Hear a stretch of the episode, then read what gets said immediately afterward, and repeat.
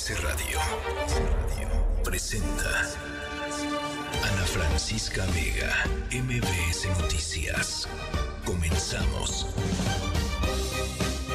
Hola, ¿qué tal? Muy buenas tardes, bienvenidas, bienvenidos. Ya son las 6 de la tarde con un minuto. Mi nombre es Adrián Jiménez. Hoy en sustitución de la titular de este espacio, Ana Francisca Vega, les damos la más cordial bienvenida. Hoy es viernes 29 de diciembre del 2023. No pueden faltar exactamente los aplausos porque es el último viernes de este año. Así que sean todos bienvenidos por allá del otro lado de la cabina. Ya todo mundo aplaudió, levantó las manos, hizo una ovación. Eso es importante, el ánimo con el que cerramos este espacio informativo este año y nos da la pauta para seguir con ese ánimo al inicio del próximo 2024. Mucha información que comentar esta tarde.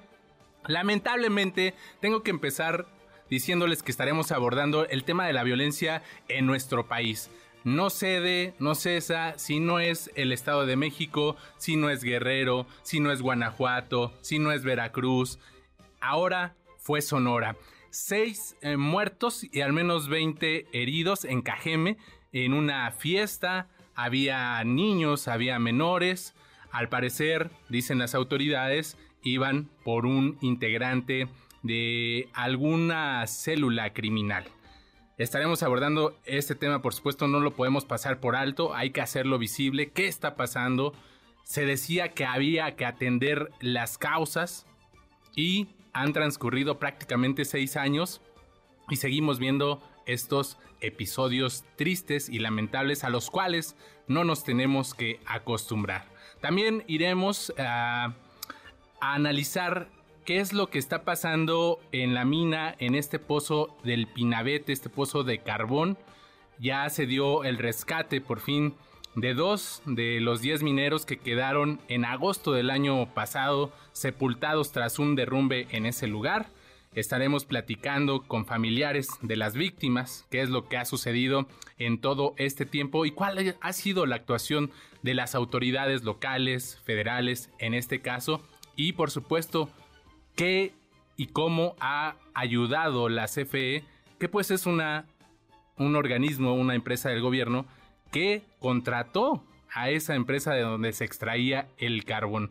Y en cosas más amables, pues ya el próximo domingo Habrá concierto aquí en la Ciudad de México a ritmo de salsa con Rubén Blades. Estaremos hablando del operativo que se lleva alrededor en el Paseo de la Reforma desde la Glorieta de la Huehuete hasta el Ángel de la Independencia, donde se llevará a cabo este evento. Por fin también se inauguró la megafarmacia del bienestar.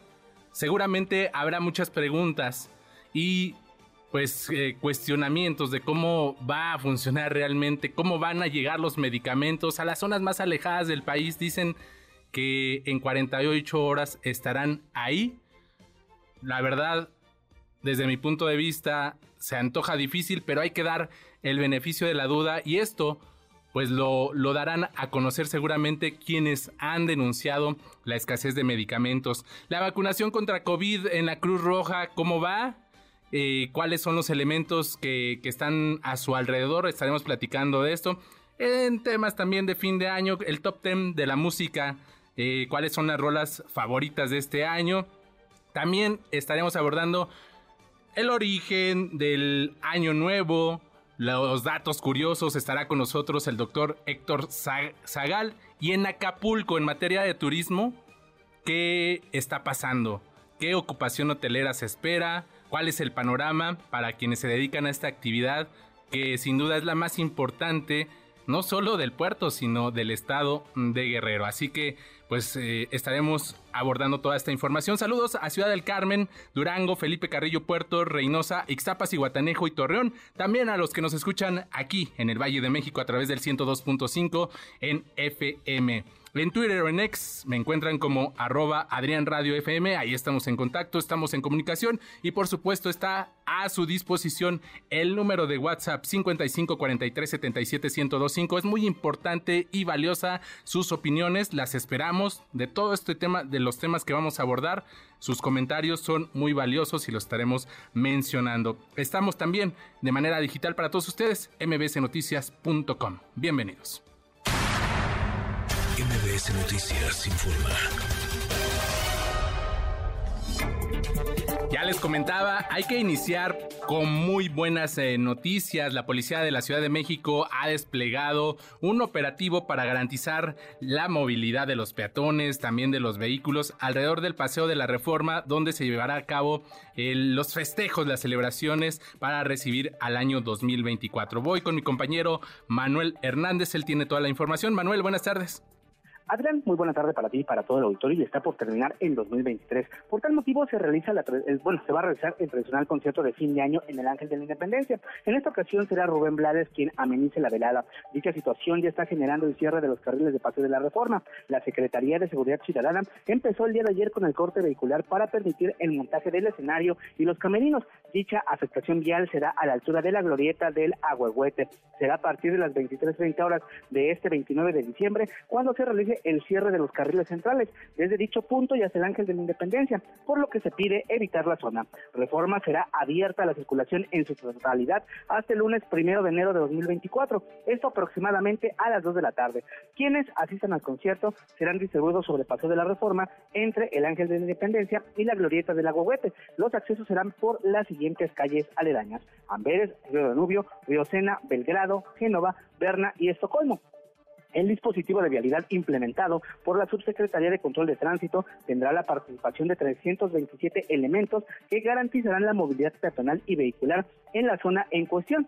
También con la llegada del fin de año pues será un movimiento importante en las vías carreteras de la Ciudad de México. Es por esto que la Guardia Nacional está implementando diversos operativos, pues bueno, para garantizar que se respeten los límites de velocidad y también para evitar eh, pues que personas bajo el influjo del alcohol o alguna sustancia ilícita pues anden transitando por las carreteras del país. Adrián. Muchas gracias, Manuel. ¿Habrá también algún dispositivo seguramente de seguridad eh, para estar revisando ese día a quienes asistan, ¿no? Para garantizar precisamente que no haya comisión de delitos. Exactamente, se van a desplegar eh, un, operativo mucho más grande de elementos policíacos, poco más de mil, quienes estarán resguardando pues todo este camino que va del Ángel hacia el, la glorieta del Agüehuete para evitar cualquier tipo de situación y también supervisar sobre todo que no se ingresen bebidas alcohólicas. Muchas gracias Manuel, estaremos pendientes. Buena tarde. Seguimos al pendiente, excelente tarde. Lo importante es que se vayan a divertir y que todo salga de maravilla. Y ya les decía al inicio de este espacio informativo, continúan los trabajos de recuperación de los cuerpos en el pozo del Pinabete, que en agosto del año pasado, eh, pues no sé si es preciso llamarlo accidente, hubo este derrumbe donde justamente hay responsables de que hayan quedado estas 10 personas, estos 10 mineros atrapados. 512 días después, dos, dos cuerpos han sido rescatados. Nos enlazamos con mi compañera Camelia Muñoz. Camelia, buenas tardes. Hola Adrián, muy buenas tardes para ti, para el auditorio. Pues te informo que justo sobre este tema que mencionas, el fiscal general de Coahuila, Gerardo Márquez Guevara, confirmó la localización de restos de dos de los diez mineros que en agosto del 2022 quedaron atrapados cuando la mina El Pinabete se inundó y la corriente les impidió salir de una profundidad de poco más de 60 metros. La mina se ubica en una zona donde había otras más que habían dejado de operar desde hace tiempo para la extracción del carbón y que también estaban inundadas en el municipio de Sabinas. Escuchemos las palabras del fiscal que eh, encontraron algunos hallazgos que tienen que ver con eh, algunos restos humanos que corresponden desde luego a los cuerpos de algunas de las personas que fueron este pues eh, que se encontraban en el interior de la mina el día del evento, ¿no? El miércoles en el equipo que realiza las tareas de rescate por parte de la Comisión Federal de Electricidad, la Secretaría de la Defensa Nacional y Protección Civil Federal lograron tras más de un año de trabajo, la ubicación de estos restos.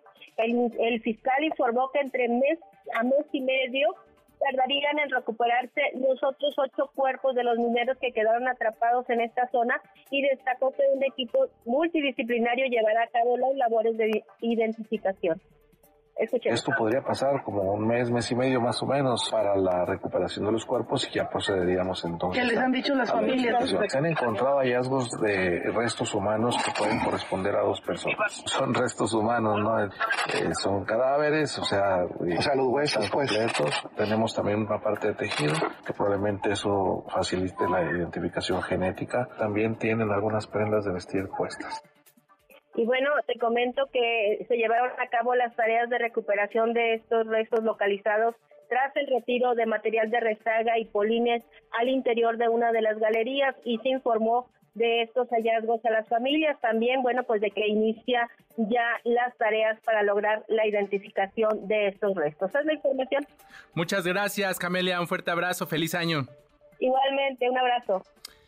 Y continuando con este tema, eh, ha sido extensa el duelo que han tenido que postergar los familiares y para hablar de lo que han sufrido durante este tiempo, durante qué es lo que han hecho las autoridades también alrededor de este caso, me enlazo y saludo con mucho gusto a Ernesto, con Ernesto Cabral. Él es familiar de José Rogelio Moreno y José Moreno Morales, quienes son mineros que quedaron atrapados en este pozo de El Pinabete. Señor Ernesto Cabral, buenas tardes, bienvenido. Gracias, buenas tardes, gracias por, por tu llamada, estoy a la orden. Al contrario, le agradecemos eh, que nos haya tomado estos minutos la llamada para platicar de este tema que sin duda pues es, doloroso. Han transcurrido pues ya demasiados meses de, desde que ocurrió eso en agosto de 2022. Quisiera preguntarle, eh, puede resultar bastante lógico que, que haya sido doloroso este, este tiempo porque han postergado su, su duelo, pero bueno, una vez que, que les han notificado la recuperación de estos dos cuerpos, eh, ¿Cómo, cómo toman eh, esta noticia?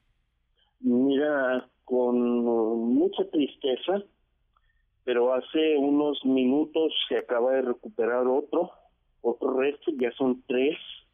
Bien. ya hace unos minutos eh, la, la, la señorita Laura Velázquez Alzúa nos acaba de comunicar que ya encontraron el tercer tercer eh, cuerpo o restos de, de, un tercer eh, eh, pues, ¿qué lo puedo decir? Eh, un nuevo resto humano. Claro. El cual, este, hace unos minutos, hace, ¿qué te puedo decir? Este, estamos en eso y, estamos en shock porque, pues, eh, nos han hablado mucho de, de los trabajos que se han estado realizando. Sí pero este en estos momentos sí ha sido mucho muy doloroso mucho muy triste eh, simplemente mis familiares con los cuales este, yo estoy vinculado a este a este asunto pues nos juntábamos hacíamos fogatas eh, en navidad eh, era eran son muchachos de campo que, que pues en determinado momento pues nos juntábamos varios días eh, es más hasta acampábamos afuera de la casa y hacíamos fogatas la famosa carne asada bueno en fin.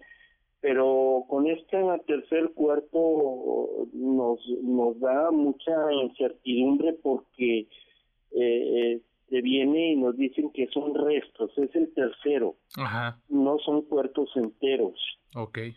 Eh, lo que la gente no sabe es, es de que si pasaba un tiempo, eh, al darles aire, este, entrar una oleada de aire, pues los cuerpos estallan eh, se descomponen sí. y no vamos a recuperar los cuerpos completos porque entra después de haber estado en agua, después de haber estado prácticamente herméticos, entra una oleada de aire y, explota el cuerpo y eso es lo que la gente, la mayoría de la gente no sabe.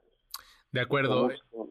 Eh, eh, preguntarle, este, a lo largo de este tiempo, de estos meses, ¿Cuál ha sido el apoyo que le han brindado las autoridades estatales, las autoridades federales, la CFE? ¿Cómo han apoyado a las familias, las autoridades, pues en esta larga espera por recuperar a sus seres queridos? Mira, las autoridades de gobierno del Estado nos han apoyado mucho con la cuestión psicológica. Ajá. Eh, hay una hay psicólogos de, del gobierno del estado que han estado en contacto con nosotros y que nos han ayudado pues a madurar este, este dolor.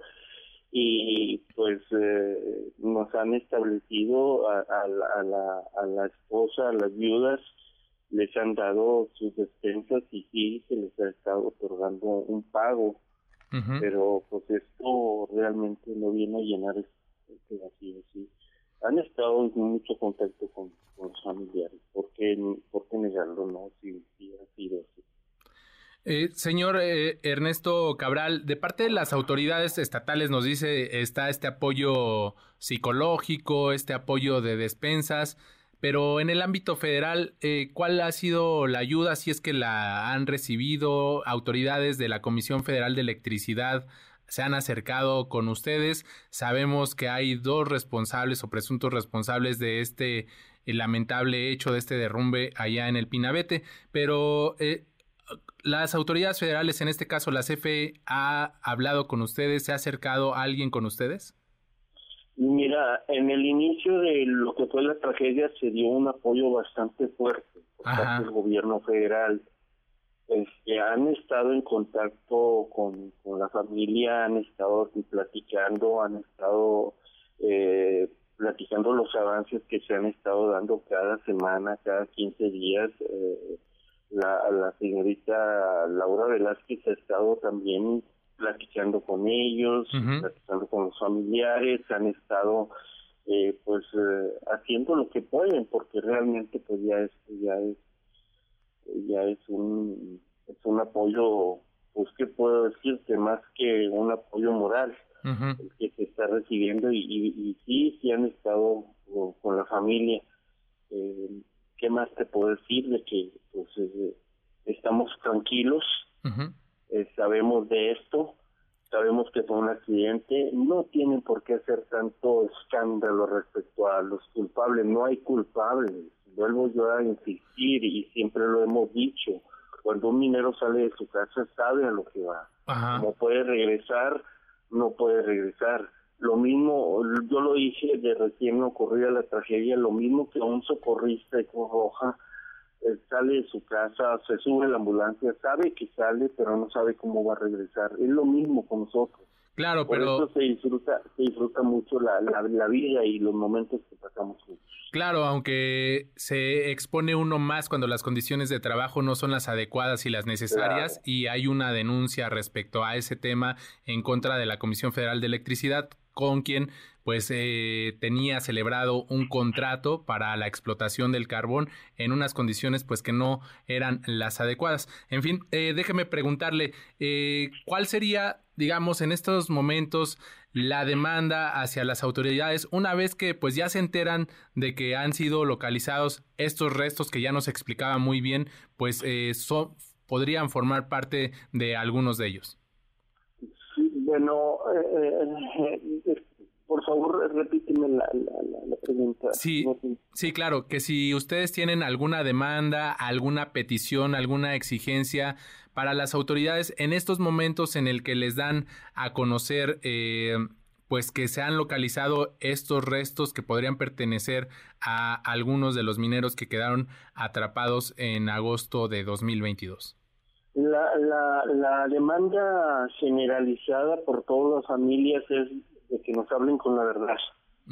este, y sobre todo que, pues, que se siga el proceso y que pues eh, sigan en el, en el momento en que pues, realmente eh, pues uno se tiene eh, ¿qué te puedo decir? ¿Cómo, ¿Cómo decírtelo?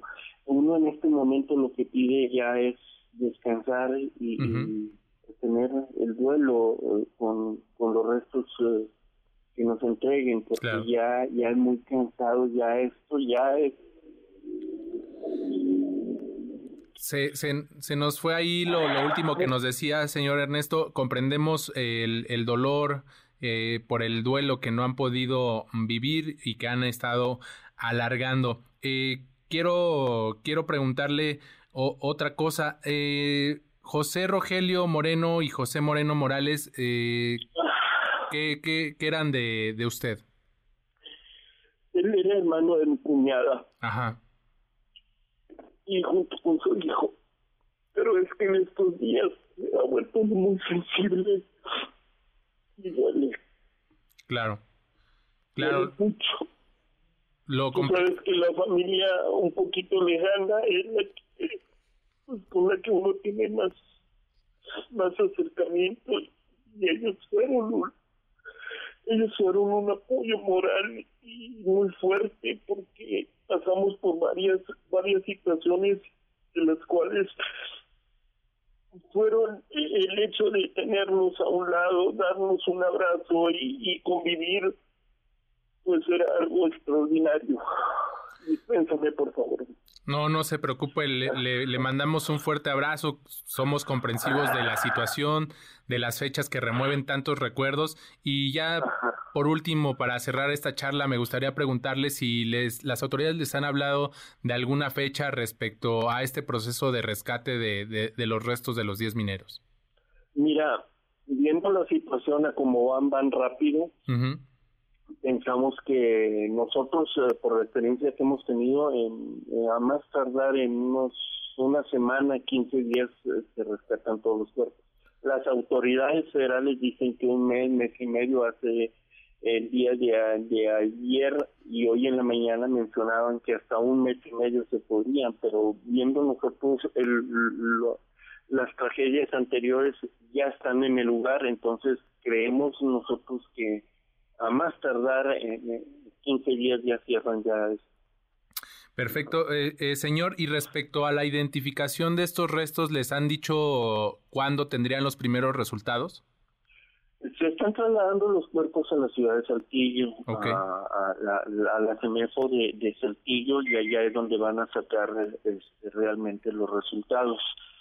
Este, vamos a, esperar y vamos a ver este pues eh, no nos resta, ya esperamos un, un año, cuatro meses, eh, pues, ¿qué nos cuesta esperar? tres días, cuatro días, que es más o menos el proceso. Señor Ernesto Cabral, familiar de José Rogelio Moreno y de José Moreno Morales, le enviamos un fuerte abrazo y le agradecemos, le agradecemos que nos haya tomado la llamada y que nos haya brindado estos minutos aquí a MBS Noticias. Gracias. Eh, y como te decía y como te repito, este, hace unos minutos eh, encontró otro tercer tercer cuerpo, terceros restos y este, pues estamos en espera. Yo te agradezco mucho eh, todo el apoyo que hemos recibido de ustedes. Eh, se lo extiendo a mi familia y agradecidos enormemente también porque a la distancia recibimos tu abrazo y de todo tu equipo, del cual estamos muy agradecidos. Al contrario, muchas gracias, señor Ernesto Cabral. Estamos en contacto y ojalá haya noticias pronto para terminar con esta larga espera. Gracias. Un abrazo. Dios les bendiga. Gracias. Hasta pronto. Vamos a hacer una pausa. Regresamos. En un momento regresamos. MBS Noticias con Adrián Jiménez, en ausencia de Ana Francisca Vega. MBS Noticias con Adrián Jiménez en ausencia de Ana Francisca Vega. Continuamos.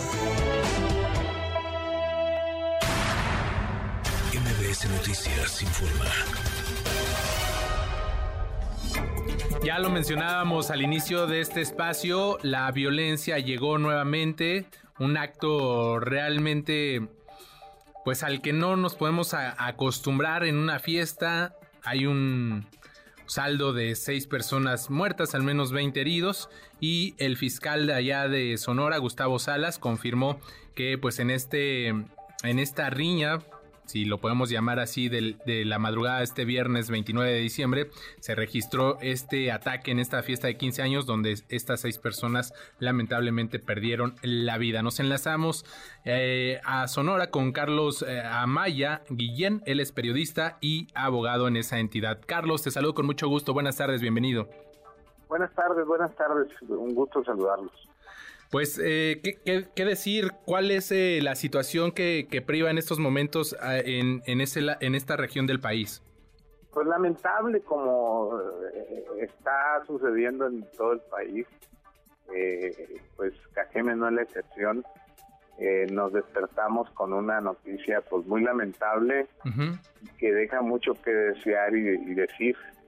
Seis jóvenes, tres mujeres, tres varones, eh, pierden la vida en un en una riña supuesta, eh, pero que en, en la declaración del fiscal ya establece con mucha prontitud eh, que existe ya una teoría del caso en el cual eh, se trataba de ultimar a una persona que se revictimiza por ser un delincuente eh, como una justificación que ya se, se ha venido dando como sistemático para poder justificar estos eventos que no tienen justificación.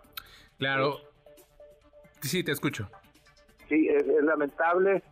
Se habla de cuatro personas graves, también ya han sido intervenidos dos de ellos eh, quirúrgicamente en el, en el hospital del IMSS Bienestar. Pero esto de verdad eh, debe ya ponernos eh, en, en la total zozobra porque además de ello llevamos una una excesiva ya este estadística de muertes violentas en este mes solamente 50. Sí. O sea, se suman a 50 en este mes en Cajeme eh, y eso es habla de un mal trabajo de prevención del delito. Aquí yo veo que en la conferencia que dio el, fiscal del Estado eh, y tanto el presidente municipal de Cajeme también, es un tiro de bolitas, ¿no? Entonces dicen, bueno, esto corresponde a la prevención del delito, esto corresponde a la, a la investigación del delito. Pero perdemos de vista que la policía municipal tiene un carácter de prevención. ¿Dónde está la inteligencia? ¿Dónde están las eh, tácticas, las eh, todo lo, lo, que presumimos tener dentro del sistema de seguridad pública, que obviamente coordinado por el Sistema Nacional de Seguridad Pública, pareciera que no estamos eh, teniendo resultados satisfactorios. Esto es lamentable, jóvenes, jóvenes que en un momento dado algunas personas han dicho que eran eh, pagos, etcétera.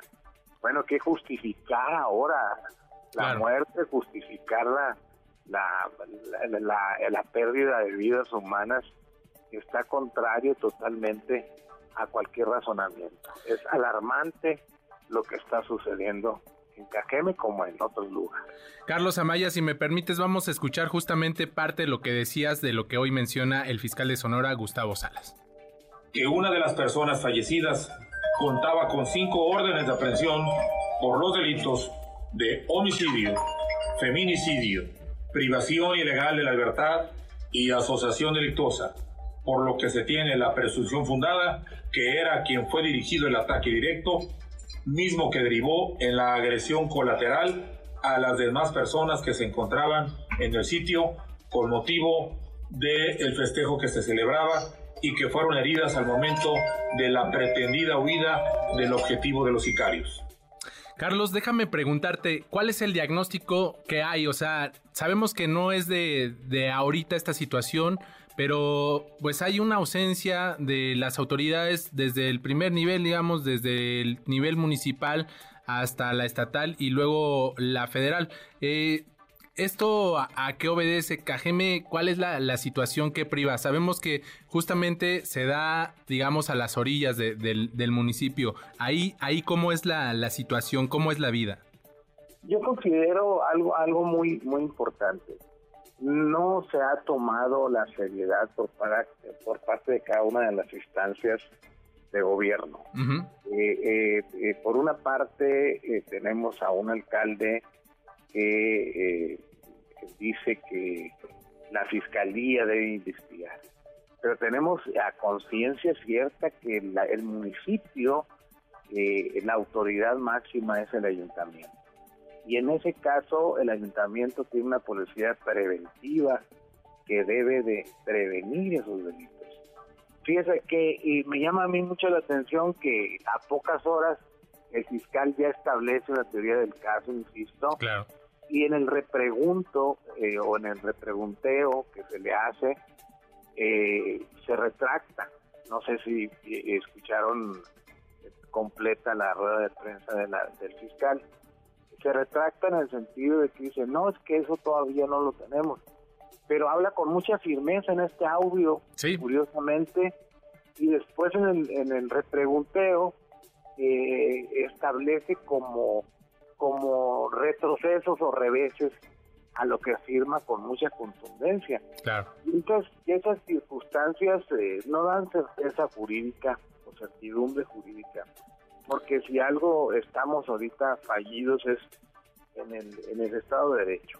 Eh, lo más grave de esto es la gobernabilidad que debe existir en un Estado y obviamente como primer respondiente, les digo yo, eh, como se usa en, en, los, en, los, en el nuevo sistema penal acusatorio, el primer respondiente debe de ser seguridad pública municipal, debe de, existir una, una eh, eh, previa investigación de los asuntos y obviamente aquí existe doble, doble falla.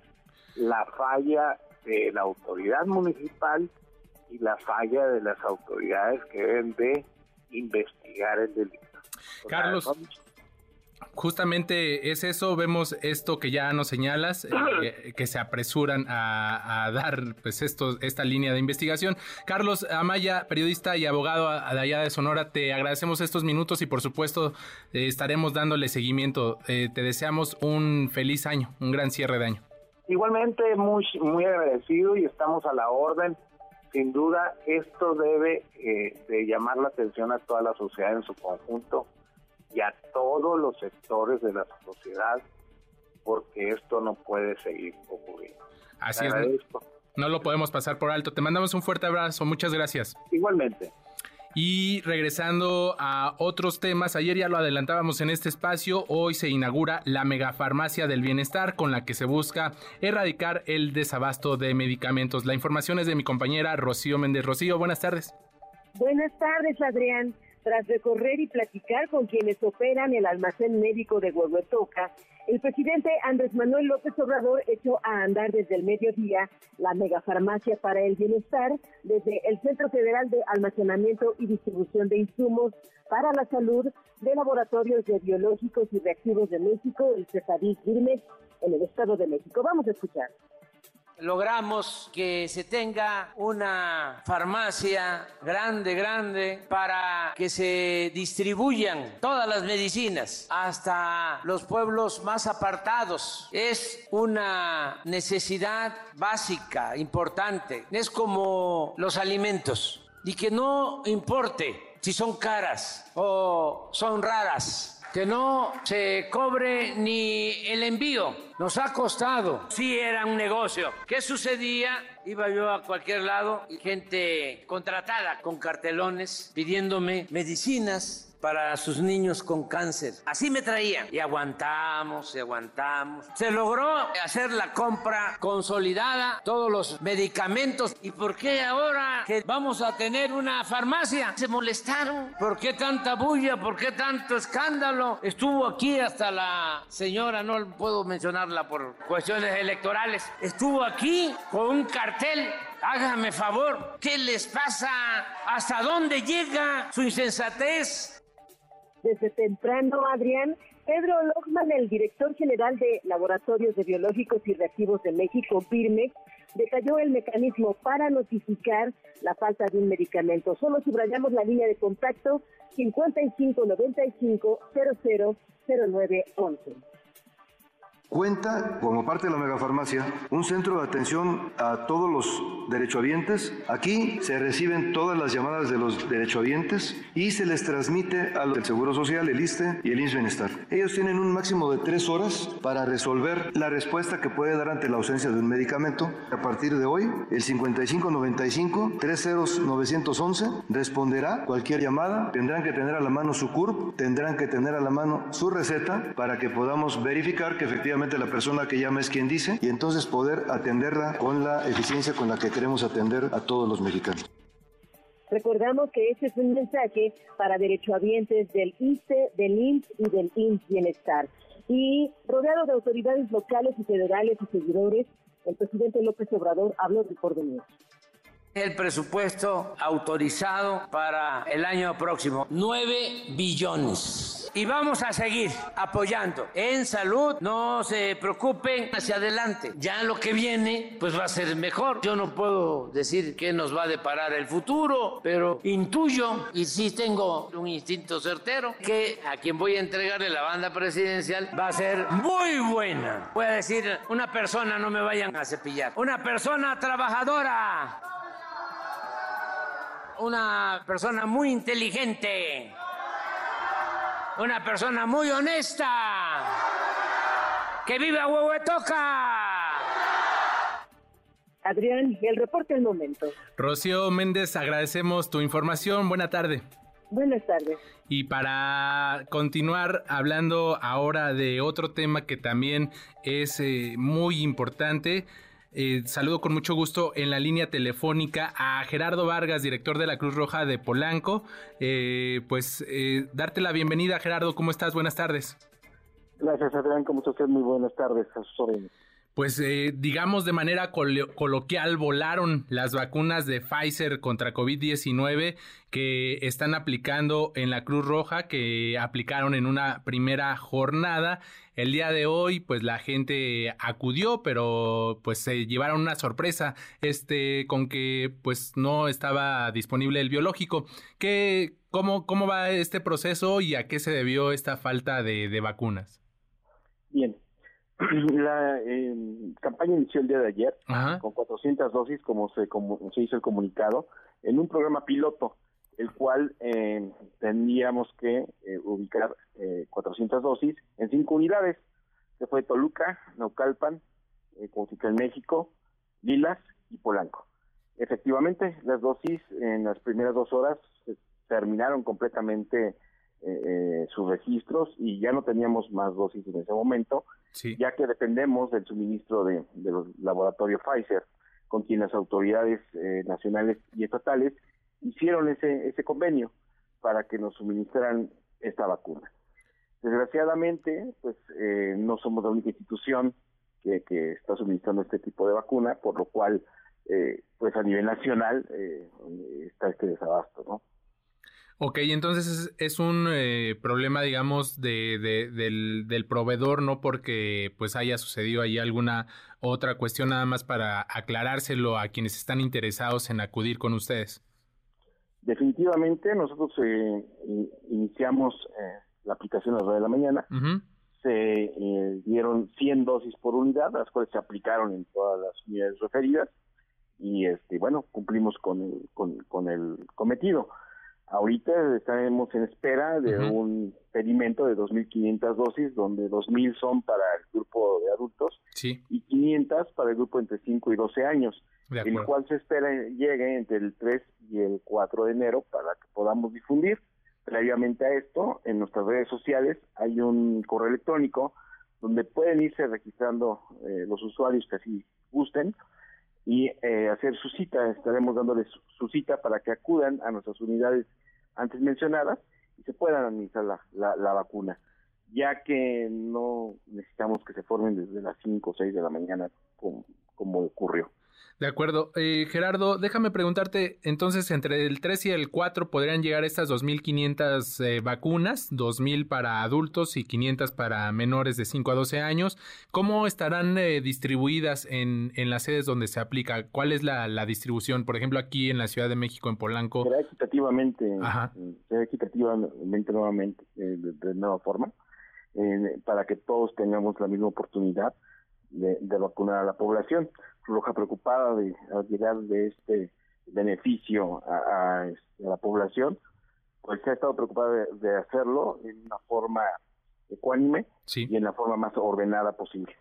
Ah, ahora, eh, ¿tienen algún estimado de cuánto va a durar estas 2.500 biológicos? ¿En cuánto tiempo se, se va a estar aplicando?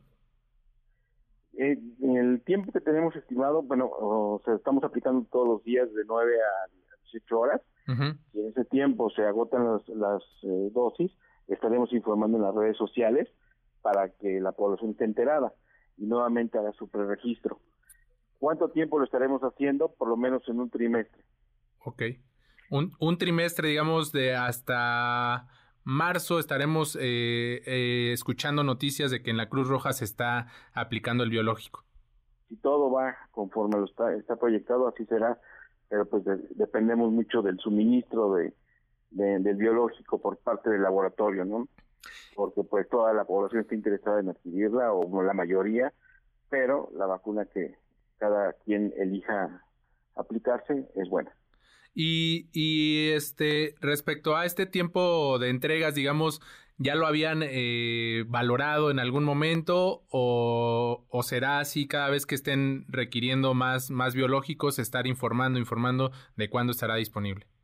Insisto, eh, dependemos mucho de, de, lo que es el laboratorio y su red de distribución. Estamos a expensas de eso, como yo creo que todas las las unidades que estamos aplicando vacuna, ya sea Cruz Roja u otra entidad. Y este, bueno, pues dependemos de ello. Ahí no puedo este, pues ser concreto en esta respuesta. Eh, estamos platicando con el director de la Cruz Roja de Polanco, Gerardo Vargas. Ya finalmente eh, decir si nos podría repetir para los interesados que nos decías no es necesario que se formen tan temprano. ¿Cuál es el procedimiento? Dices hacer una cita. Definitivamente en nuestra en nuestras redes sociales se encuentran ya los cinco correos electrónicos donde pueden hacer su registro y este, hacer una cita Gerardo, te agradezco estos minutos y que pases un excelente fin de año. Al contrario, gracias Adrián, un saludo para usted y todo su auditorio. Muchas gracias por el espacio. Un abrazo, hasta luego. Ana Francisca Vega, NMBS Noticias.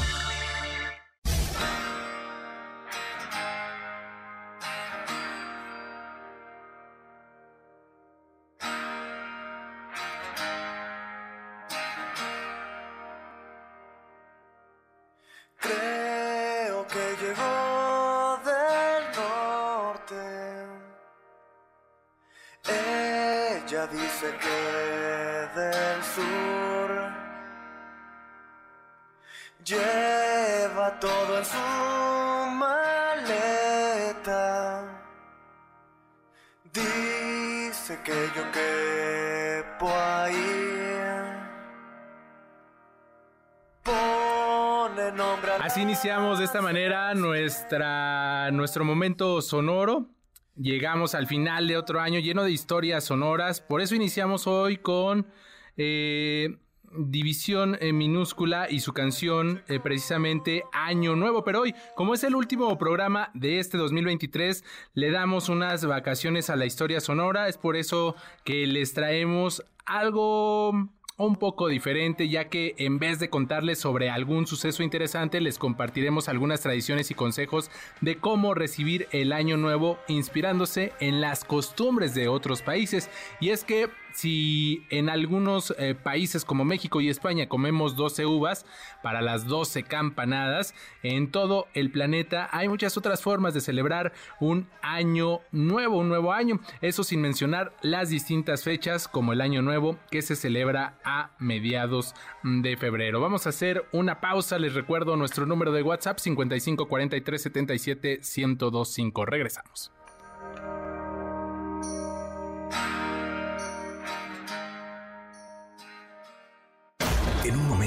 Regresamos. MBS Noticias con Adrián Jiménez, en ausencia de Ana Francisca Vega.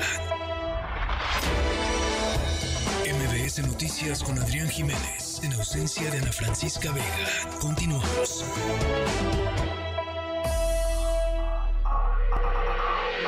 Pontón en MBS.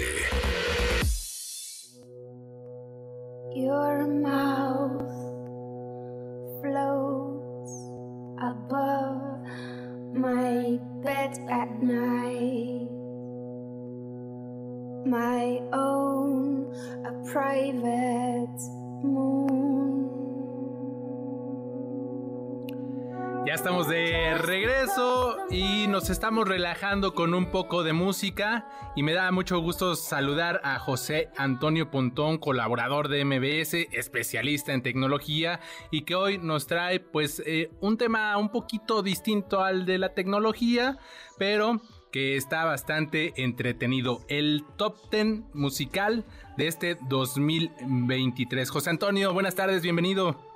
Así es, Adrián, ¿cómo estás? Pues es que también los geeks vamos al cine, vamos a comer y nos gusta la música, o sea, no nada más somos bits y bytes. Entonces, justamente el, 24 de diciembre, pasado 24 de diciembre, se hizo un especial de las 102.5 canciones más destacadas del 2023 y que los invito a que nos escuchen el próximo domingo a partir de la 1 de la tarde, eh, que es 31 de diciembre, eh, aquí en el 102.5, porque vamos a repetir las 102.5 canciones desde la 1 de la tarde, en lo que hacen el, no sé... El recalentado, este, el, famoso recalentado. O, lo que van a hacer de cena el 31, o si van a hacer otra vez, qué sé yo, el, el, pastel, mientras lo están cocinando todo lo que van a hacer para eh, festejar el año nuevo, bueno, pues pongan el 102.5 FM, ya sea en su bocina inteligente, que es muy fácil, ¿no? Nada más le, digan, le dicen, Alexa, sintoniza el MBS 102.5. Es que no lo quiero decir en fuerte porque se me van a, se va a activar todo, ¿verdad? Pero bueno, le dices este el nombre de la bocina, ¿verdad? Y le dice, sintoniza MBS 102.5 FM y ahí vas a estar escuchando eh, a partir de la una de la tarde, este 31 de diciembre, las 102.5 canciones más destacadas del 2023. Y estamos escuchando, ya es un spoiler, ¿verdad? Estamos escuchando el número 10, la número 10 que es Bjork con Rosalía. Este conteo lo hicimos entre Checo Sound y Dominique Peralta, también expertos en música, este, periodistas en música en donde, bueno, y yo pues ahí me colé, ¿verdad? También dije, a mí también me gusta el rock and roll. Pues bueno, ahí me, me clavé y eh, hicimos una selección de estas 102 canciones. Eh, la verdad es que están, tienen un cierto perfil, sin embargo, también pusimos, evidentemente, canciones que en una de esas no nos encantaban, pero que fueron muy destacadas, muy populares, muy reproducidas en el 2023. Entonces, en este caso, en el número 10, igual no fue tan popular, sin embargo, fue un acontecimiento pues importante, ¿no? El que Bjork, esta artista islandesa, se juntara e hiciera una colaboración con Rosalía. ¿No? Entonces, eso, eso está interesante. Y además, el video, hablando de tecnología, el video que de, de esta canción que se llama Oral, eh, pues está hecho con inteligencia artificial, ¿no? Todo está hecho con deep, deep fakes, es decir, con las caras, nunca estuvieron ellas juntas, aunque se ven juntas en el video, nunca estuvieron y juntas, pero pues gracias a la tecnología. En el número 9 pusimos a los Foo Fighters, una canción que se llama Rescued, y bueno, es una banda que a mí personalmente me encanta, también a Checo, Checo Sound le encanta, y la pusimos ahí porque trae nuevo álbum en este 2023. Es un nuevo álbum en donde, bueno, pues ya no participa el baterista, ¿no? Taylor Hawking, Hawkins, que, que murió el año pasado, antepasado, ya pasado.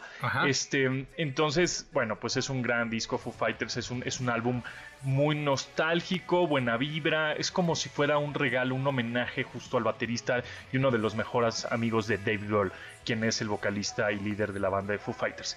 En el número 8 pusimos a Peggy Goo, na na na na na, ¿no? así se llama la canción, na na na na, Este, y es, eh, pues es una mm, eh, DJ coreana, K-pop. Ahí también está padre, es más pop, más bailable, más para... Más para la fiesta, ¿no? Exacto, más para echar relajo a todo dar. Ahí lo pusimos en el 8, en el 7 eh, pusimos Anohi and the Johnsons. Antes era Anthony and the Johnsons, pero ahora se llama Anohi porque, bueno, está en esta época, en no, no, no, en, época, sino está en una etapa, perdón, en una etapa de transición este, esta persona. Ok. Entonces, bueno, pues ya no es Anthony, ahora es Anohi. Entonces, bueno, pues está, está padre también esta canción, se llama It Must Change y obviamente pues habla del cambio que está teniendo este, esta persona, ¿no? De, de, género. Entonces está interesante la temática y también está padre la, canción que está, que está haciendo. En el número 6, pues hubiera podido ponerla más arriba, pero bueno, la pusimos en el número 6 y son los Beatles, The Beatles con la canción que salió también este año y dicen que la última, dicen, en una de esas sacan después más, pero gracias justamente a la tecnología, inteligencia artificial y mucha em, em, limpiar el audio ¿no? Esta tecnología que tienen los programas de edición y de, diseño de audio para limpiar todo lo que y querían limpiar todo, digamos, el ruido y todo lo que estaba estorbando de la voz de John Lennon para obviamente sacar esta canción que se llama Now and Then de los Beatles la pusimos en el 6. En el 5, esa pues yo ni le hubiera puesto, pero la tenemos que poner, ¿verdad? Porque pues, No me digas eso porque alguien me dijo que tú la pusiste. pues sí, es verdad, la puse yo, la puse yo, pero pues tenía que ponerla, no, no, no es que sea muy fan, por pero está divertido. Eh, está divertida, está divertida. Pero es Shakira con Bizarrap. Que fue todo un fenómeno, hay que decirlo también. Un fenómeno totalmente viral en internet, en estaciones de radio. La tiradera estuvo fantástica. Aunque creo que es una canción de 2023 y no va más allá. Es decir, no se va a convertir en un clásico, porque si no conoces el contexto, el chisme y todo lo que sucedió, sí, como que pues, va a pasar de moda o no le vas a entender mucho a la letra y bueno, ¿no? Aunque bueno, pues en su momento, por supuesto, fue un éxito rotundo. En el número 4 pusimos Lana del Rey, A and W. Bueno, pues esta Lana del Rey es algo un poquito más tranquilón. Este es una artista también más exquisita eh, de gustos. este, esto, este tipo de álbumes son los que se tienen que disfrutar en un LP o en un vinil, en un tornamesa y escuchar todo el álbum. Y una copita de vino, una cervecita, algo así, decir salud y decir año nuevo, exacto. En, la, en la, como que en la, en la uva 11 te la vas echando, la uva 12 y ahí estás escuchando la Rey. En el número 3 pusimos a Rolling Stones, la canción Angry, que es el sencillo, el primer sencillo de su nuevo álbum, también ya sin baterista, sin Charlie Watts. Em, que la verdad a mí me encantó este álbum. regresaron con todo, haciendo colaboraciones con gente más joven, artistas más jóvenes. Está muy bueno el álbum, está rockero. Mick Jagger está fantástico. Fenomenal, ¿eh? Más de los años. Más de los que tenemos la mitad de edad que. Exacto, nosotros estamos que a la, mitad, este tiene el doble de edad y está fantástico, roquea, grita, brinca y todo y sigue cantando. Y al parecer no le duele la rodilla como algunos de eh, nosotros. Exactamente, exactamente. Así es, así que pues larga vida a los Rolling Stones, larga vida a Mick Jagger y a Kate Richards, que seguramente pues ojalá duren hasta los 100 años siguiendo rockear. Este, luego en el 2, bueno, pues ni modo, ahí sí, tuve que ponerlo, ¿verdad? Pero bueno, pues el señor Peso Pluma con la canción Baila Sola. No es que me encante, ¿verdad? Eh, creo que no he escuchado la canción completa, no la he podido escuchar completa.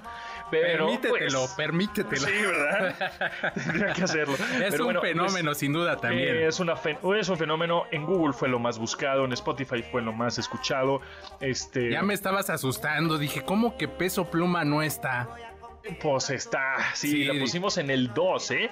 Y entonces dirán, pues, ¿cuál es el 1, no? Sí, sí, bueno, pues el 1, siguiendo de peso pluma, es Miley Cyrus, con la canción Flowers. Que, que, yo creo que esta sí se va a convertir en un clásico. Sí, está muy eh, buena muy buena y a mí, a mí lo que me llama mucho la atención de esta canción es que se mantuvo, porque salió por ahí del 14 de enero de este 2023 y se mantuvo todo el año en rotación, en línea, en estaciones de radio, en, videos, en videos musicales, en canales de videos musicales, o sea, todo el tiempo estuvo, tiene millones de reproducciones en todos lados, entonces bueno, pues esa lo pusimos en número uno a nivel global, ¿no? A nivel mundial, a nivel de gusto universal, sin embargo, Peso Pluma también en el número dos pues tiene un este. Pues la rompió, pues digo, algo. La rompió, porque además fue a mitades de año, ¿no? Que empezó el boom y entonces subió, ahora sí como la espuma. Entonces, pues ahí es el, el, conteo del top 10 de las mejores 202 canciones. Pero los invito, repito, que nos escuchen el domingo 31 de diciembre a la 1 de la tarde a Checo Sound, Dominic Peralta y aquí su servidor José Antonio Pontón eh, escuchando las 102.5 canciones más destacadas del 2023, que hay unas buenasas, ¿eh? Bueno, eh, hay de Tutti Frutti, dirían, o de Tocho Morocho, por, ya se oye más de chaborruco eso de Tocho Morocho, por eso quise decir de Tutti Frutti, para no, no, no, no encajonarnos. De chile y mole manteca. Ándale, ándale, esa me gusta más. Muy bien. Pues José Antonio pues muchísimas gracias. Está súper divertida la lista y seguramente se van a entretener escuchando toda esta variedad que, que, han preparado ustedes con mucho cariño para el público de MBS Noticias. Así es, nos escuchamos el 31, el mero 31 para festejar Año Nuevo, a partir de la 1 de la tarde, aquí en el 102.5 FM, a Checo Sound, Dominique Peralta y yo, su servidor, José Antonio Pontón. Muchas gracias, Adrián. Feliz año, mucho éxito, salud y trabajo para el 2024. Abrazo, mi querido Pontón. Igual que sea un 2024 extraordinario para ti y todos los que colaboramos aquí en MBS Noticias. Así sea, gracias. Gracias.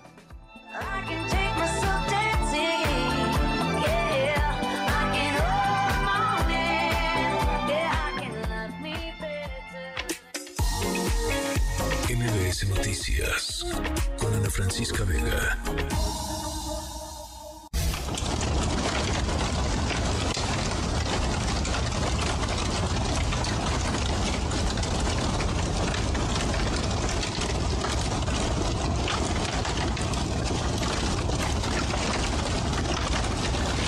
Estamos escuchando, ustedes se preguntarán qué es eso, pues es el sonido del fuego, tal vez no lo sepan, pero el fuego es una parte importante de muchas actividades de celebración de Año Nuevo.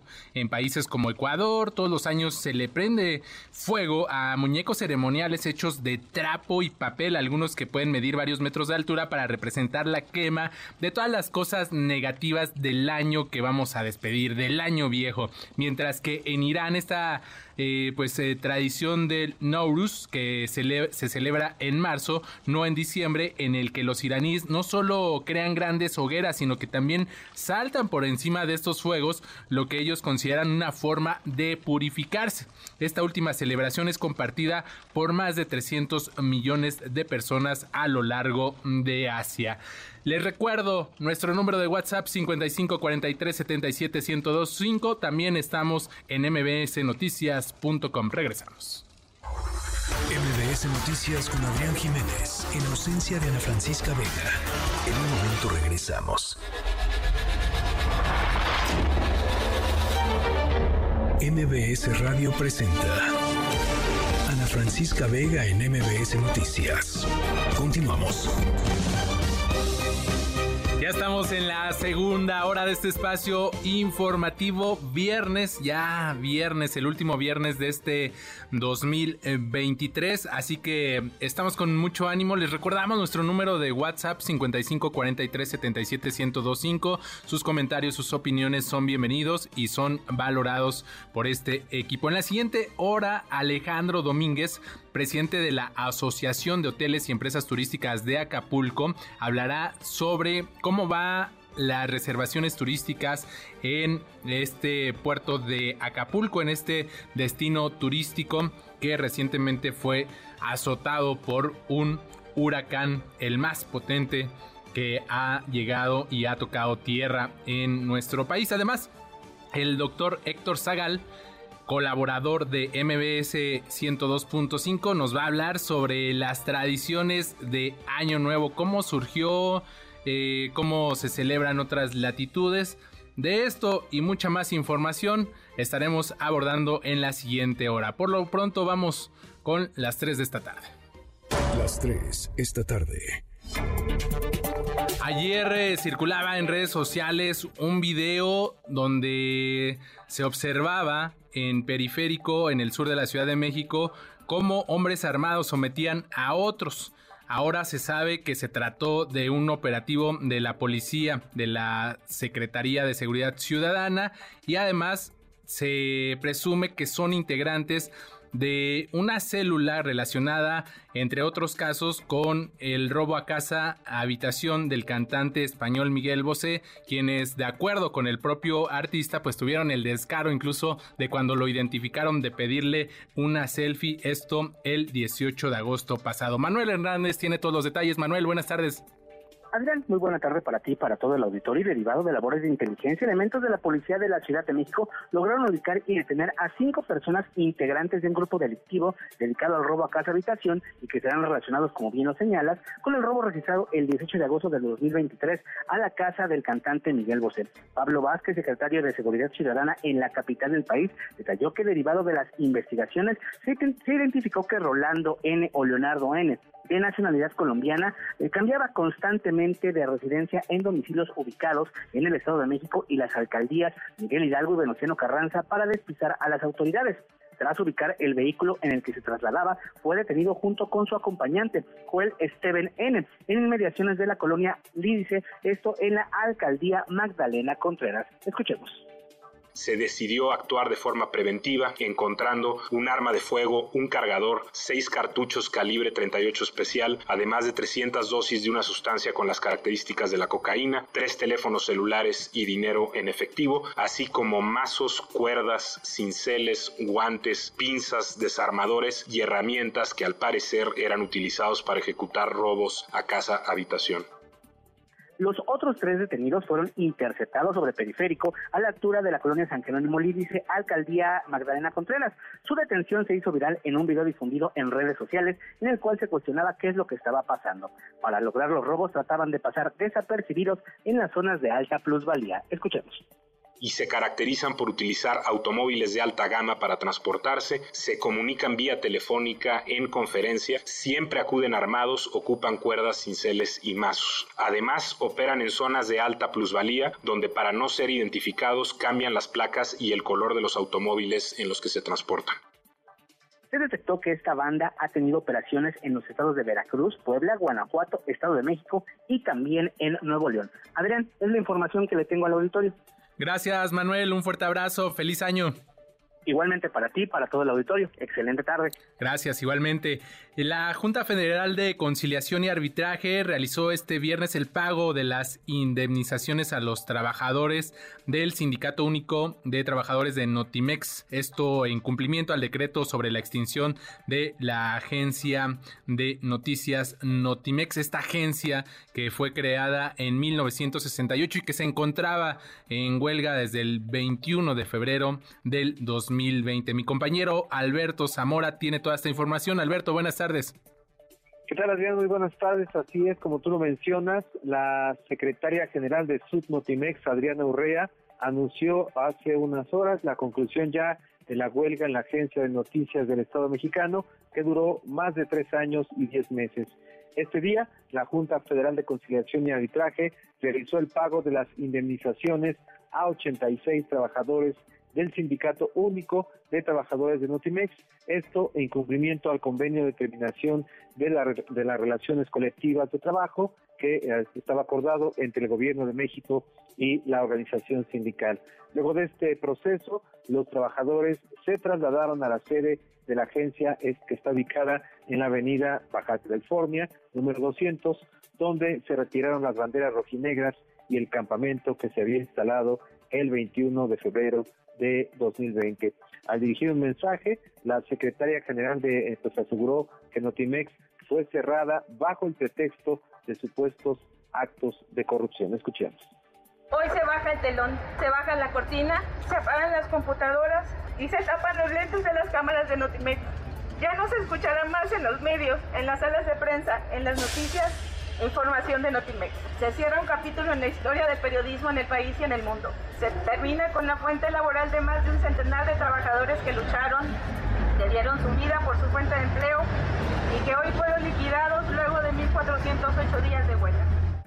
Y bueno, se anunció que esta organización se va a transformar en un sindicato de industria que se va a dedicar a la defensa de los derechos de las personas trabajadoras en medios de comunicación y también se adelanta que se va a crear una cooperativa con la cual se impulsará el nacimiento de una nueva agencia de noticias a partir de toda la experiencia que se tuvo en Notimex. Adrián, el reporte. Muchas gracias, Alberto. Que pases un excelente fin de año y que sea exitoso el 2024. Muchísimas gracias, igualmente para todos.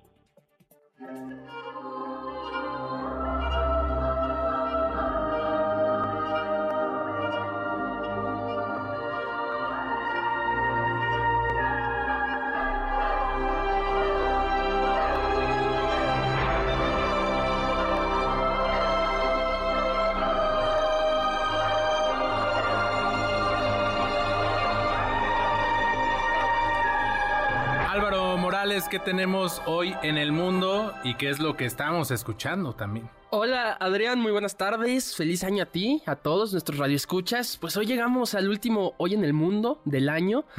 Y pues qué mejor momento pues para hacer un pequeño resumen, un corte de caja de todo lo que podemos esperar en el mundo el próximo año. Esto que escuchamos son, es el himno de los Juegos Olímpicos de París 2024, que ya hablaremos un poquito de ellos. De momento, primero a lo que interesa a muchos, que es la guerra. En los primeros meses de 2024 no esperamos ningún cambio, por lo menos radical, en la situación tanto de Ucrania como de Palestina, ya sea en cuestión de alguna resolución pacífica o de que haya un vencedor claro. También podríamos ver conflicto armado en América Latina si es que Venezuela continúa con sus intenciones de anexionar la región de que todavía le pertenece a Guyana, así que de momento se calienta eso ahí. En lo político, el 2024 será un año histórico, un año de récords en cuestión de elecciones. Se estima que casi mil millones de personas en más de 50 países en todo el mundo asistirán a las urnas para elegir un nuevo gobernante. En las elecciones más destacadas, que por el momento no tienen como tal ningún favorito, tenemos por supuesto a Estados Unidos, donde parece que repetiremos a Joe Biden contra Donald Trump. También tenemos Venezuela, donde de momento parece que tenemos a Nicolás Maduro contra María eh, Machado, si es que la dejan participar o si es que Maduro deja en lo absoluto que se hagan estas elecciones a final de año. En Ucrania, por otra parte, también tenemos un debate ahí de si habrá elecciones o no, de si eventualmente Volodymyr Zelensky dejará que se den estos comicios en medio de la invasión rusa. Por otra parte, aunque no es oficial, es un secreto a voces que a mediados del próximo año se adelantarán las elecciones en el Reino Unido y la expectativa ahí es que tras 13 años de gobierno conservador, el Partido del Trabajo retome el poder. En otros países como Rusia, India o El Salvador se esperan las reelecciones sencillísimas de Vladimir Putin, Narendra Modi y Nayib Bukele no se espera ningún tipo de resistencia política. Y, pues ahora sí lo que escuchábamos fuera de este ámbito tenemos los Juegos Olímpicos de París 2024 en donde entre otras cosas le daremos la bienvenida al surf y al breakdancing como deportes olímpicos. De hecho tendremos a un mexicano participando en surf. Hablando también de otros atletas mexicanos, tendremos fuerte presencia en categorías donde se le suele dar bien a México, como, como las diferentes disciplinas de tiro, gimnasia, donde estará el equipo nacional de gimnasia rítmica y Alexa Moreno en su tercera justa olímpica. También tendremos muchos representantes en deportes como la marcha, que se le da muy bien a los mexicanos, los clavados, el tiro con arco. En total son más de 40 mexicanos que estarán buscando una medalla. Y ya, pues en temas diversos, en un como popurrí mundial, Podemos esperar que China siga creciendo a nivel mundial su inversión, sobre todo en América Latina, que están metiéndole mucho dinero. Podemos esperar un cambio tal vez en Afganistán, que sigue bajo mandato talibán, bajo control talibán, pero resulta que todos los los guerrilleros talibanes están aburridísimos en sus nuevas posiciones de burócratas, así que tal vez haya cambios ahí. Eh, podemos esperar más expansión de los países BRICS, que aunque Argentina ya les dio el no definitivo, podemos seguir esperando que recluten países para hacerle competencia al G7 con estas economías en crecimiento. También, como lo comentamos ayer, podemos esperar avances en la legislación global sobre inteligencias artificiales y sin duda, tristemente, muchas noticias sobre la crisis climática que seguirá generando millones de refugiados en todo el mundo, Adrián. Y pues eso es más o menos lo que podemos esperar para el 2024. Hoy justamente circulaba un video en redes sociales sobre una ola en California, ¿no? Sí, sí, sí. Que incluso deja a algunas personas golpeadas. Sí, que invadía las calles por la, la altura de las olas que ya... Y eso es algún fenómeno que vamos a empezar a ver en todos lados, en países isleños sobre todo. Eh, se antoja un 2024 bastante movido, ¿no? Muy movido, eh, sí. Elecciones en muchos eh, países. Em, esto que ya, ya mencionabas también respecto a los Juegos Olímpicos, digamos en buenas noticias, ¿no? Algo que un poquito más ligero, ¿no? Que yo creo que le alegra a muchas personas porque digo, sin duda yo, yo desde niño he seguido los Juegos Olímpicos, me parecen súper entretenidos, ¿no? diversas disciplinas, ¿no? Y, vienen los Juegos eh, de verano, los Juegos Olímpicos de verano, y, y creo que hay que estar pendientes de todo, ¿no? Va a pasar mucho, No solo en el mundo, sino que también aquí en nuestro país espera un año súper movido. Claro, porque México es uno de los más de 50 países que elegirá nuevo presidente, nuevo primer ministro, así que hay que agregar a México en ese merequetengue electoral.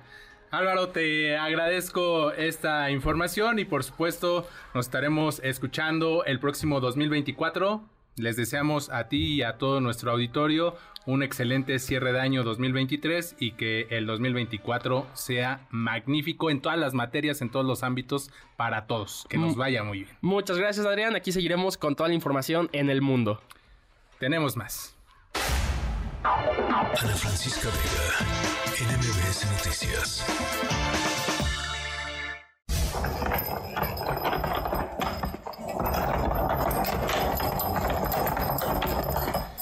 Este sonido que escuchamos pues corresponde a otra de nuestras costumbres de Año Nuevo. Seguro algunos de ustedes ya volvieron de vacaciones y tal vez ya están pensando en las vacaciones del próximo año. Pues tal vez hayan escuchado de este, de este ritual de Año Nuevo para asegurar muchos viajes en el año venidero, que es la costumbre de sacar tus maletas a la calle y asegurarse que estén fuera a la hora de las campanadas pues en países como Colombia llevan esto incluso más lejos y recomiendan salir en la noche e incluso dar un paseo por las calles con tu equipaje mientras hay algunas versiones que señalan que en realidad hay que llevar la maleta por todos los rincones de nuestro hogar.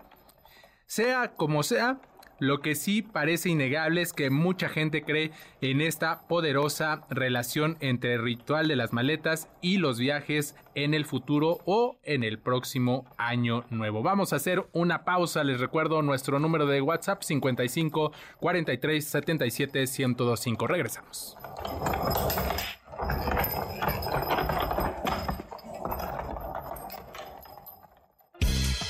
En MBS Noticias que ponen de buenas. Yo soy el cantante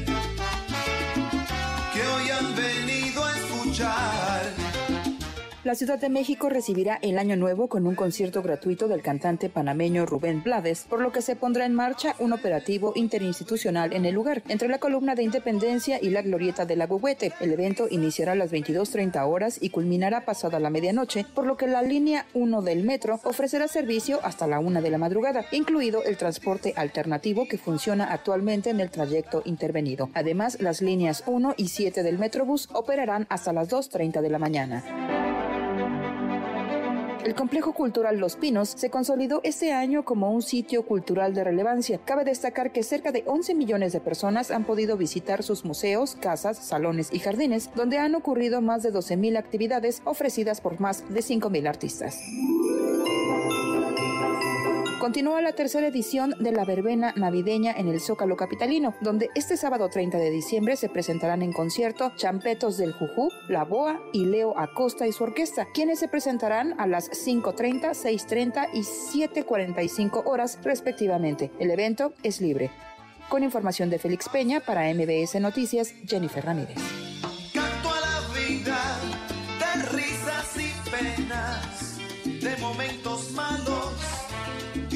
Cosas buenas. Vinieron a divertirse y pagaron en la puerta. No hay tiempo para tristezas. Vamos cantante comienza. MBS Noticias con Adrián Jiménez, en ausencia de Ana Francisca Vega. En un momento regresamos. MBS Noticias con Adrián Jiménez, en ausencia de Ana Francisca Vega.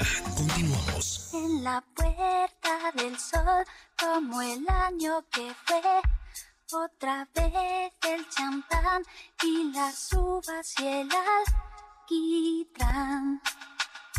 De alfombra están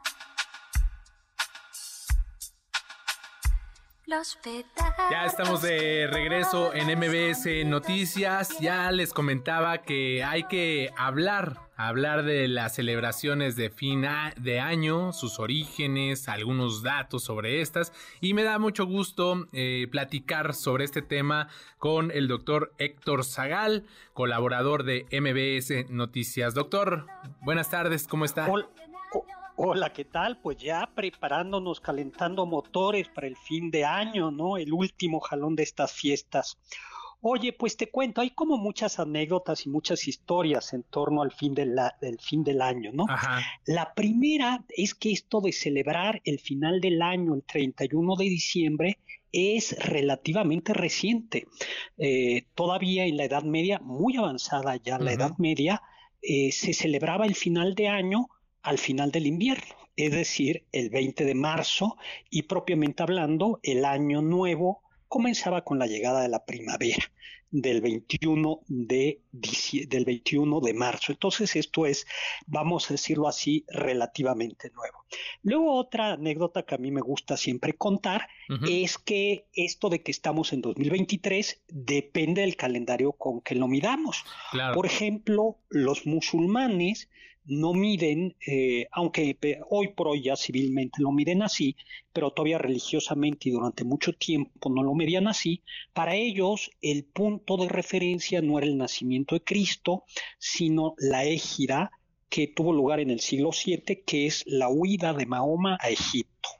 Los griegos, por su parte, medían, el, medían los años tampoco lo iban a medir, con Cristo no había nacido, sino tomando como referencia la primera Olimpiada, así como lo oyen, los primeros Juegos Olímpicos eran el inicio de, por decirlo así, de su época, y entonces contaban el primer Juego Olímpico y luego cuatro años que se llamaban Olimpiada, entonces tú decías, en lugar de haber dicho, nací el 23, decías, nací el primer año de la segunda Olimpiada o el cuarto año de la quinta Olimpiada. Los romanos Sí, es muy complicado. La verdad es que a mí este me gusta, ¿no? Sí, a mí me, agrada, pero estaría complicado hacer las cuentas, ¿no? De qué, en qué Olimpiada nací y, en qué año, ¿no? En qué año, ¿no? Eh, eh, ¿Cuántas medallas se llevaron ese año, no? Luego, también hay que decir que hay, eh, eso había, hay varios, había en, en, Europa varios calendarios todavía en la Edad Media, todavía hasta relativamente hace poco. Estaba el calendario juliano que había hecho Julio César y que em, eh, ustedes habrán dado cuenta que el año dura 365 días y un cuarto de día. ¿No? Y uno dice, bueno, ¿y qué más da un cuarto de día? Lo que pasa es que ese es el tiempo que la Tierra tarda en dar, pero la Tierra tarda en dar la vuelta alrededor del Sol. 365 días y un cuarto de día. Si tú redondeas a 365 días, no pasa nada durante 10 años, 20 años, pero si pasa a la vuelta de cientos de años, pues que resulta que en primavera estaba todavía nevando, y en verano era primavera, y en fin. Entonces hubo que hacer varios ajustes. Y uno de los ajustes fue el del Papa Gregorio, que dijo, pues va a haber un año en el que nos vamos a comer un mes, no, como 15 días. Entonces amaneció siendo 5 de mayo y al otro día fue algo así como 15 de mayo, ¿no? Eso es. Eh, es, entonces, estas son como anécdotas. Y luego yo creo que anécdotas como de cómo se celebraba el, oye, yo puedo hablar y hablar, tú me tienes que decir. No, no, no, no, yo lo estoy escuchando porque de ¿Eh? verdad me tiene fascinado con, con estas historias que, que a veces no conocemos y es importante saber de dónde vienen eh, las, estas celebraciones de, de Año Nuevo o de fin de año. Y luego fíjate que eh, hablando de México, en México, todavía en el siglo XIX, el primero de enero, el, primero de enero había una cosa que se llamaba la fiesta de la, la, la tómbola o la rifa de los santos. Y entonces las familias, las familias católicas, eh, que eran en ese momento casi todas, el 1 de enero metían como en una canastita papelitos y en esos papelitos ponían los nombres de diversos santos.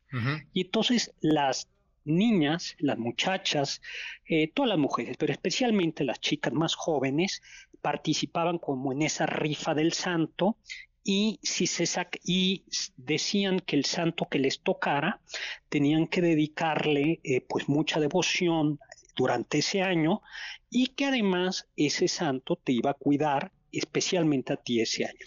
Lógicamente había santos más cotizados que otros. Y uno de los santos más cotizados era San Antonio de Padua y San Francisco Paula, que eran patronos de los buenos matrimonios. Entonces, si te tocaba en la rifa San Antonio de Padua, pues ya decían las chicas, seguramente es un buen, un buen partido, ¿no? Eh, Luego, eh, otra cosa. Pero ahí, por ejemplo, me llama la atención, déjeme interrumpirlo, doctor Zagal, eh, me llama la atención eh, una tómbola de Santos, digamos que esto a lo largo de los años se pudo haber modificado a lo que ahora hacen muchas familias, el tradicional intercambio. Fíjate que va, eh, no, porque el ¿No? intercambio en realidad, sí, el intercambio es propiamente en Navidad. No es, El no aplica, no- aplica sí. en Año Nuevo. No, no aplicaba Ok. a Año Nuevo, porque esto era el primero. Y en el fondo, el origen del intercambio eh, sí tiene, eh, había, eh, sí, sí había una costumbre que sí tiene que ver, que eran los amigos secretos. Esto especialmente eh, que no, no tiene que ver nada con ciertas redes sociales, sino era una costumbre al contrario de colegios de monjas, ¿no?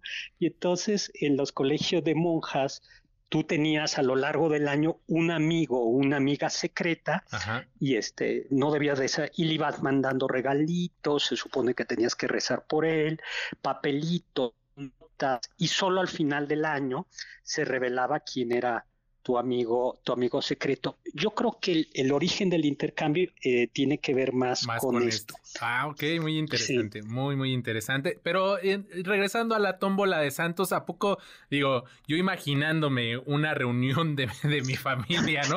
Con treinta y tantos, ¿no?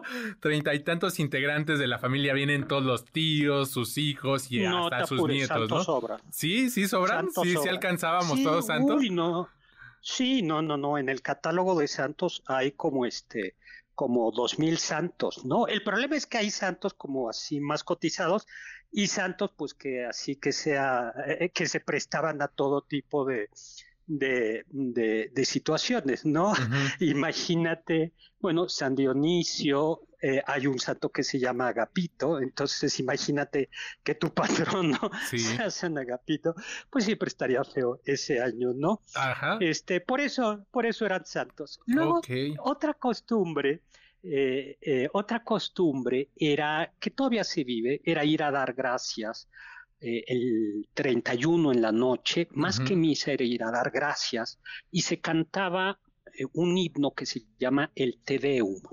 El Te Deum es un himno de acción de gracias. Todavía en el siglo XIX, antes de la separación de la iglesia y del Estado, Ajá. cuando un presidente llegaba al poder o un gobernador, era costumbre que el presidente y el gobernador o el gobernador fueran a la catedral y se cantaba el Te Deum para dar la acción de gracias. Hoy más bien damos, cantamos Te Deum cuando se van. Eh, entonces la gente iba a la iglesia, eh, cantaba el Te Deum y luego, esto todavía se conserva en algunos lugares, se compraban estas velas o veladoras, 12 velas o 12 veladoras, que eran bendecidas y se llamaban la de la Divina Providencia, para que cada primer día del mes le encendieras y no te faltara casa, salud, vestido y sustento, como decían las abuelitas, ¿no? La, vi- la Divina Providencia. Eh, Y- esto... Y hoy- esa, y- per- perdón, perdón, doctor Zagal, y esta tradición de la veladora se mantiene, ¿no? O sea, yo sí veo que cada primero de mes las señoras prenden su veladora. Así es. Sí, cada vez menos, pero todavía en mi casa, por ejemplo, mi, mi madre la, la, la, la tiene. Y es que algo ah, hacia el final de año muy común es, pues tenemos que pensar no solo en lo que termina, sino en lo que viene. Y entonces Ajá. hay que pedir prosperidad. Y por eso en muchas religiones, en muchas culturas, hay diversas costumbres que eh, para traer el, la buena suerte o la buena providencia. Por ejemplo, en Italia, en Italia se comen lentejas eh, porque dicen que las lentejas eh, pues parecen moneditas, digo yo creo que con mucha imaginación y esa es una manera de atraer eh, la suerte. en algunas Abundancia, ¿no? partes, sí, en algunas partes de- del sur de Italia, en Nápoles, ese día avientan algo viejo ya usado por la calle, eh, a la calle, un poco como diciendo, re- renovamos y vamos por, por nuevas, nuevas cosas, ¿no?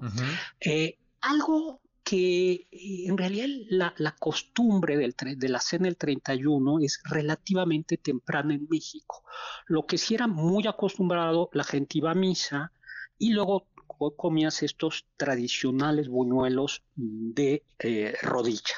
Y todavía en muchas casas se, se, se comen, que son estos buñuelitos delgaditos, que para nosotros son muy normales, pero en realidad son muy mexicanos, porque en otros lugares de Europa eh, hay buñuelos, pero los buñuelos son, son, son redondos, también puede haber salados y dulces, y en México tenemos este buñuelo de rodilla, que se llama así porque originalmente se hacía, lo hacían las mujeres eh, en la rodilla, eh, espero que bien lavada, y ahí extendían el, el, el, ¿cómo se dice? La masa. La masa. Hoy, eh, oiga, oiga, doctor Zagal, ahí sí. me surgió una duda. Por ejemplo, digamos, para nos, para mí, para mi caso, si mi rodilla ya fallaba, pues no iba a servir mucho de, rodi- de, de rodillo para amasar Iba a salir buñuelos, sí, chueca, y- claro. iba a salir toda chueca, ¿no? Exacto, exacto. Ahí no aplica mi, mi rodilla, no. Oye, pero este, sí, no, a mí todavía me tocó ver en mi casa que lo hiciera mi abuela, Ajá. este, y es porque van adelgazando la masa, la masa, la van adelgazando en la rodilla y luego ya la ponen a, a freír con una miel eh, que, eh, digo, la buena, buena, debe de llevar un poquito de anís, canela, tejocotes, eh, y por supuesto piloncillo, ¿no? Y originalmente eran fritas, en, los buñuelos eran fritos en manteca, no en aceite, tiempos felices en los que no se había descubierto el colesterol.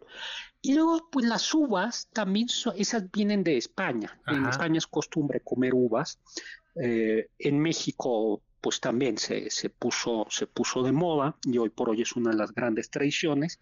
Y es otro de estos ritos de abundancia, ¿no? De comer una uva y pedir un deseo, pedir que haya comida eh, el año que entra, porque para nosotros, especialmente los que vivimos en países del trópico, pues diciembre hace frito, nos estamos congelando, pero, pero vamos a ver, si salimos no a la calle no nos vamos literalmente a morir de frío. Pensemos en los países europeos o en el norte de, de Estados Unidos, donde ahorita están a menos 10 grados, ¿no? Entonces, el invierno era una época más bien tristona, donde faltaba la comida, donde las noches son muy largas, a las 4 ya es noche, y entonces hay como miedo, eh, miedo de lo que viene, de si logramos sobrevivir hasta la llegada de la primavera.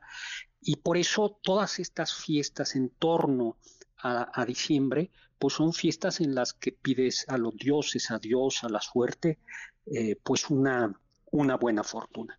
Y luego, pues ya, como no, están de moda, pero eso más bien es por influencia china, el color rojo como color de la buena suerte Sí. y por eso eh, dicen que hay que poner eh, ponerse boxer, calzones, bikinis, tangas, pero siempre de color rojo para atraer la buena suerte. A mí siempre me ha, sido- me ha parecido un poco sospechoso de que sea la ropa interior la de Sí, color rojo. a mí también me parece ¿Qué dice? Muy sospechoso. Sí, sí, dices, bueno, bueno, será que necesita suerte en ciertos lugares. Eh, No, bueno, doctor, eh, eh, eso está, está fantástico. ¿O algún otro dato ya para cerrar con broche de oro este, este, esta charla sobre los orígenes, los datos, las celebraciones, las creencias? Pues sí, mira, na- nada más terminar que en algunos lugares de, eh, de Reino Unido, en Inglaterra, estos días se come eh, un pudín, que es el pudín de Navidad, se flamea y que a veces ponían ahí como moneditas o figuritas de plata y que cada alguna de ellas tenía como un significado, ¿no? Para traer buena suerte a quienes se comían aquello. Eh, pues nada, felices fiestas ya calentando motores. Doctor Héctor Zagal, le agradecemos, la verdad, súper interesantes estos datos y por supuesto eh, las creencias, los rituales que tenemos cada uno de nosotros, muy respetables y, y les deseamos a todos, a usted le deseamos un cierre de año magnífico y un próspero 2024 en todos los ámbitos de, de su vida y de su familia. Pues feliz año. Feliz año. Vamos a una pausa, regresamos. En un momento regresamos. MBS Noticias con Adrián Jiménez, en ausencia de Ana Francisca Vega. MBS Noticias con Adrián Jiménez, en ausencia de Ana Francisca Vega. Continuamos. Ya estamos de regreso. Ahora me enlazo con mi compañero Manuel Hernández. Él, él, nos dice cómo van a terminar el año los mexicanos. Cuéntanos de qué se trata, Manuel. Buenas tardes, bienvenido otra vez. Adrián, muy buena tarde para ti, para todo el auditorio y estamos a prácticamente nada de que termine este 2023 y como cada año las personas se plantean diversos propósitos para el año que está por iniciar. Algunos incluso tienen diversas tradiciones a fin de expresar los deseos y anhelos que tienen. De acuerdo con el estudio Navidad 2023 de regreso a la normalidad realizado por Cantar, el 52% celebrará el año nuevo en su casa, mientras que el 37% lo hará en casa de amigos o familiares. Arlet Amosurrutia, directora de marketing de dicha empresa, detalló que en promedio se tienen ocho propósitos a cumplir durante el próximo año. El 71% de los mexicanos tienen en mente ahorrar, el 66% planea hacer ejercicio para mejorar su salud y condición física. Para los mexicanos, este 2024 significa el inicio de ser personas mejores, de cumplir objetivos y sueños que persiguen, de hacer cosas que han postergado o simplemente de agradecer por tener la oportunidad de comenzar otro año de vida. Escuchemos disfrutar la vida, como pasando más tiempo dedicado a la familia, viajes, etc. Salud mental, es decir, meditar y hacer ejercicio para liberar la mente, cultivarse o aprender, leer al menos 12 libros al año. Terminar un reto importante, como pagar deudas, la carrera profesional, aprender otro idioma, comprar un bien, ya sea una casa o un auto, y tener mejor calidad de vida. En ese sentido, el académico del Instituto de Investigaciones Históricas, Jorge Traslojeros de la UNAM, recordó que el Año Nuevo es un rito de renovación en todas las culturas, una fiesta compartida en el mundo, creyentes, agnósticos, ateos y miembros de todas las creencias, ya que sin renovación de la esperanza no es posible vivir. En este, eh, este es el profundo significado de la festividad, y es que por cada ciclo eh, se tiene lo mejor que es la esperanza. Eh, prueba de ello es que los propósitos se enfocan en que todo será mejor en los diversos aspectos de la vida diaria. Escuchemos tener dinero, salud, eh, trabajo, un mejor salario, disfrutar de viajes, eh, convivencias con familia y amigos. Poder ser feliz conmigo mismo y poder disfrutar los momentos que pasen en soledad. Salud, dinero y paz. ¿Y por qué no viajar un poco más? Al final del día, cada nuevo amanecer es una oportunidad para ser mejores y replantear las metas y objetivos con el único propósito de ser felices. Adrián, es la información que le tengo al auditorio. Manuel, muchas gracias. Buenas noches. Excelente noche. MBS Noticias con Ana Francisca Vega.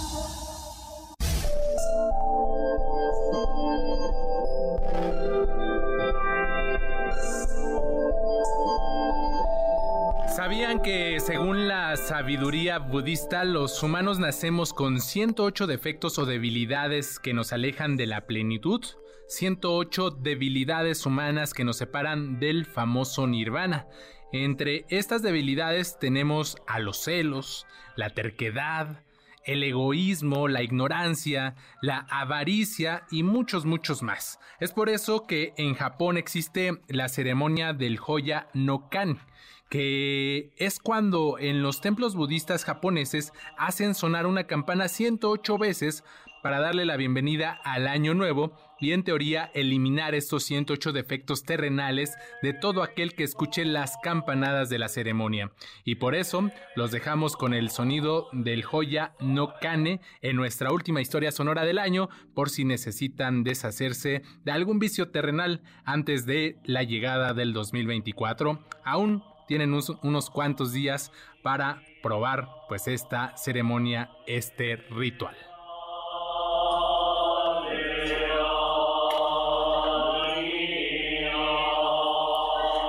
Al final de este espacio informativo, el último espacio de este 2023 y por supuesto los esperamos el próximo 2 de enero ya de 2024 de 6 a 8 de la noche a través de el 102.5 de su FM. Soy Adrián Jiménez y a nombre de todo el equipo les deseamos un feliz, un extraordinario y próspero año 2024 lleno de salud, trabajo y amor. Les mandamos un fuerte abrazo y les deseamos feliz año nuevo 2024. Se quedan con autos y más con José Ramón Zavala. Feliz viernes, feliz año 2024. MBS Radio presentó Ana Francisca Vega. Información para todos. MBS Noticias.